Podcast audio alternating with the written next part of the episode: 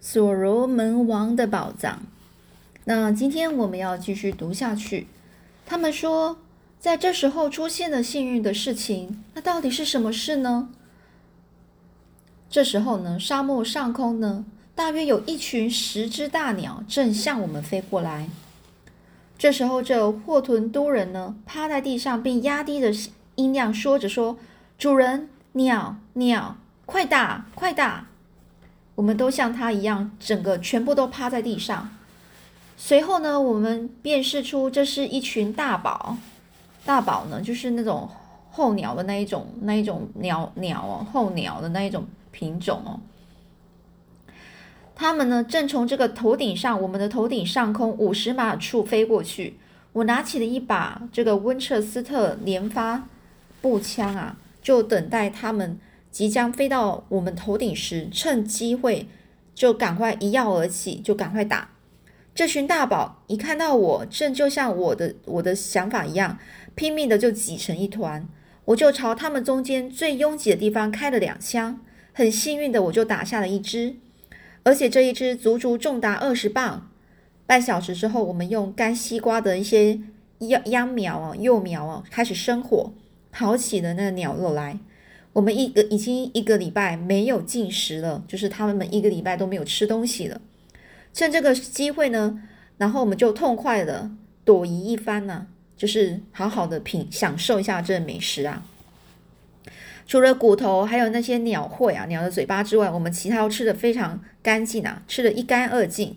直到后来呢，我们再也没有吃过比这个更美味的东西了。那个晚上啊，那天晚上我们尽量就带着更多的西瓜，继续在月光照拂下前进。就是在月光的照耀下，我们是不停的向上爬，发现的空气变得越来越凉爽，使得我们感到非常的舒畅啊。因为就是不像沙漠那么热了，现在是越来越凉爽了。等到黎明破晓的时候，我们判断现在位置距离这个雪线啊，就是下雪的那个路路线呢。不到十二英里，我们在这里发现更多西瓜。太好了，不必担心水的问题，因为我们知道马上就会出现雪了。但是山坡变得异常的陡峭，就是很难走啊。陡峭就是越来越垂直啊，前进的非常缓慢。而这这速度呢，不到一英里。晚上呢，我们吃完最后的干肉片之后。但是呢，直到目前为止，除了那只大宝，我们在山上没有看到任何生物，也没有任何泉水或是溪流。山上啊，全部都是积雪，总有一些融化，但这时候却不见任何水，非常的奇怪。后来我们发现，因为一些无法解释的原因，所有的泉水呢，都流到下山的那个北面，北方下山的那个北方的那边。如今呢，我们开始又又得为这个食物担忧了。逃过渴死的险难，我们似乎又要陷入饿死的深渊。其后三天所发生的悲惨事件，当时当当时候呢，我已经在笔记本上呢详加的描述。我现在就抄录在这里。五月二十一日上午十一点开始出发，这时候天气凉爽许多，可是，在白天赶路。可以在白天赶路，我们就随身带了一些西瓜。挣扎了一天，我们再也没看到什么西瓜。很明显的，这个地方已经超出西瓜生长的一个区域了。我们再也再也没有看到什么其他猎物。等到日落时分，我们稍微做一些停顿休息。这时候呢，已经有好长一段时间没有再进食，而夜晚呢，非天气非常冷。五月二十二号。太阳升起，再度出发。这时候，我们感觉身体非常的虚弱。一天呢，只走了五英里左右。我们在路上吃了一些雪块，再也没有其他东西可吃。晚上，我们在巨大高地的下缘夜宿。夜宿就是他们在一个巨大的高地的下面呢，去去去在那边夜晚在那边睡觉休息用。大伙儿就喝点白兰地，裹着毛毯。蜷缩在一起，然后来保持体温，维持生命。现在大家既饿又累，以为我们都认为呢，文特沃格热会在那一天晚上晚上死去。这那现在呢？五月二十二十三日，太阳升起，四周呢，整个四肢啊变得非常软和了一些了。我们开始挣扎着前进，可是大伙儿的情况极度恶化，恶化就是变得越来越不好啊。我担心，如果仍然无法找到食物，这一天很可能就是我们最后一天的旅行了。但是，他现在还有一点白兰地，古德跟这个亨利啊，亨利爵士啊，还有乌姆堡帕尚能够撑住。可是文特沃格勒他似乎快不行了，就像大多的霍屯都人一样，他无法忍耐这个忍受这个寒冷啊。如今呢，饥饿感并不强烈，但是我的胃已经麻木了，其他人也是这样麻木，就整个人完全没有感觉了。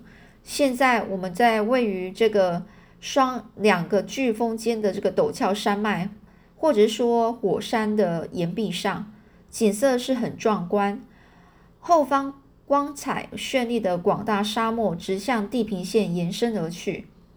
这个沙漠就回去，他往后看啊，这个大沙漠整个就是很大一个沙漠，然后延伸到整个地平线。前方呢是数英里的这个硬滑雪城，哦，就前面呢是几公里、几英里处呢都是那种会那种斜坡很斜的那种雪。雪的雪坡，这个雪坡呢，高达了四百英尺的高山，从这个雪城中央逐渐起伏，直上云霄，就是越越垂直啊。这里看不到一个活的东西。盟主保佑啊！我想我们的末日真的要来临了。现在我要搁着日志，就是他就把这个他写的这个日志呢，就是笔记本先放着。部分呢是因为这些东西读来不太具有意义。同时，因为后面的叙述内容需要更为准确的描述，五月二十三日的那整天呢，我们是缓慢的在雪坡上挣扎着，不时的得停下来休息。我们看到，看来我们看来一定是十分古怪和憔悴，身上呢是背着呃一些重很重的那种呃很重的物品啊。而拖着这个疲惫的四肢啊，穿穿越了这个旷野，带着饥饿的眼神，不断的在四周啊搜寻猎物，但是一点用都没有。这里并没有食物。那天我们走不到七英里的路，就在太阳西下前，我们已经到达这个示巴女王的左边的飓风的下面哦，就是高峰的下面。这是一个巨大而光滑的冰雪，这高度呢高达了数千英尺。尽管我们虚弱不已，仍然忍不住要赞叹这般奇景啊！夕阳余晖的衬托下，这幅景色更加的奇特。山上的雪全部被染成了血红色，就好像为山峰戴上了一项一顶这个璀璨的皇冠。这不久呢，古德气喘吁吁地说：“我说应该到了老先生所写的那个洞穴附近的吧？”而我就说：“是的。”如果真的有那个洞穴的话，也应该快到了。这时候，这亨利爵士呢就说：“夸特曼，你别这么说，我非常信任约西，老约西啊！我记住他指引我们的水洼，我们应该很快就到，能够找到那个地方了。”这我就说啊，如果在天黑前找不到的话，我们就死定了。这就是我要说的。接下来十分钟，我们保持沉默，继续的徒步跋涉。跋涉就是很用用脚，然后走路，然后非常辛苦啊。这个乌木宝帕突然裹起毛毯，抓住我的臂背呃臂板，就手臂呀。他用腰带呢紧紧的扎着腰部啊。他说这样可以减少饥饿感，这也使他的腰看起来更像是女孩的腰。这乌姆宝帕他指着山顶上一个凸出来的斜坡说。你们看，我顺着他的目光啊看过去，距离两百码外的这个雪里似乎有个洞口。乌姆宝帕说那是个洞穴。我们匆匆赶过去，发现那个洞的确是个洞穴入口。这里就是约西达希尔维斯特拉所描写的洞穴。到达这个壁深处的时候，太阳已经迅速西沉，洞穴一片漆黑，因此我们走得缓慢。由于海拔很高，这里只有微弱的光线。我们爬进了洞穴后，发现洞穴似乎不是很大。我们喝下最后的白兰地，然后相相拥着取暖，就是互相抱在一起，然后取暖，试着在梦里忘记所有痛苦。但是天气实在是太冷，我们怎么样也睡不着。我相信在这海拔高度，温度至少在零下十四到十五度左右。零下哦，是零在下面哦，负十四十五度。对于我们这些疲惫、虚弱、缺乏食物、历经沙漠炎热的人来说，这等温度意味着什么呢？就代表了什么呢？读者应该可以想猜想得到吧？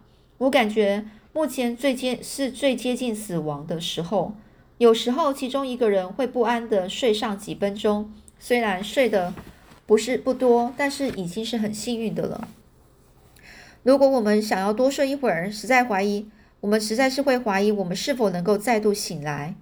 在黎明前不久，我听到了正夜牙齿有如响响板作响打战的这个文特沃格勒，深深的叹了一口气。也就在呃。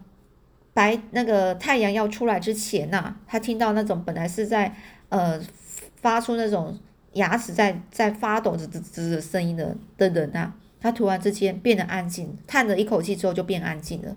之后他的牙齿就不再打颤了。当时候我并没有多做他想，没有多多多做他想，就是他没有特别的觉得奇怪，以为呢他就只是睡着了。他的背呢是靠在我的背上。后来我感觉他的身体好像越来越冷，最后冷如冰霜啊！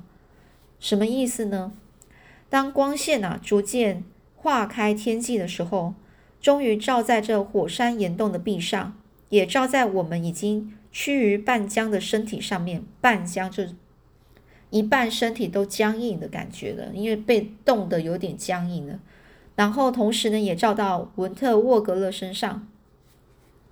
他已经死了，像是石头般又冷又硬。在我听到他叹息后，他就死了。我们震惊地将自己挪离尸体，他就坐在那儿，他的胳胳膊、整个手臂啊，就抱着这个这个膝上，他的膝盖啊。寒冷的阳阳光照进了那洞口，这个洞穴。突然之间，听到一道非常恐怖的惊叫声，于是我们回头看向洞里。原来不到二十英尺的这个洞穴尽头，上有另外一具人体，也就是尸体了。头是垂挂于胸前，手臂是双垂着。我认出这也是一个死人，而且他是一个白人。其他伙伴也看得出，这看到这幅景象，所有的一切都带给我们无限的震撼。我们再也无法忍受，于是纷纷拖着半僵的四肢，连滚带爬的逃出洞穴。跑到洞穴外面，我们停下脚步，感到自己非常的愚蠢。这这时候，亨利爵士说：“我要回去。”古德上校就问：“为什么呢？”亨利爵士就说：“因为这时我想起，我们看到的可能是我弟弟。”于是我们就又回到洞穴里去，想要去验证是不是这这一个尸体是不是那个亨利爵士的弟弟。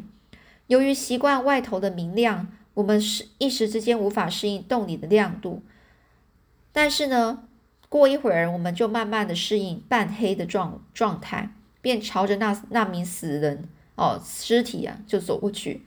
这亨利爵士就跪下，仔细的去端详着这个死亡者的人的脸啊。他呢是如释重负的叹了一口气，唉，感谢主，不是我弟弟。而我也凑近一看，这是一名中年的男男尸啊。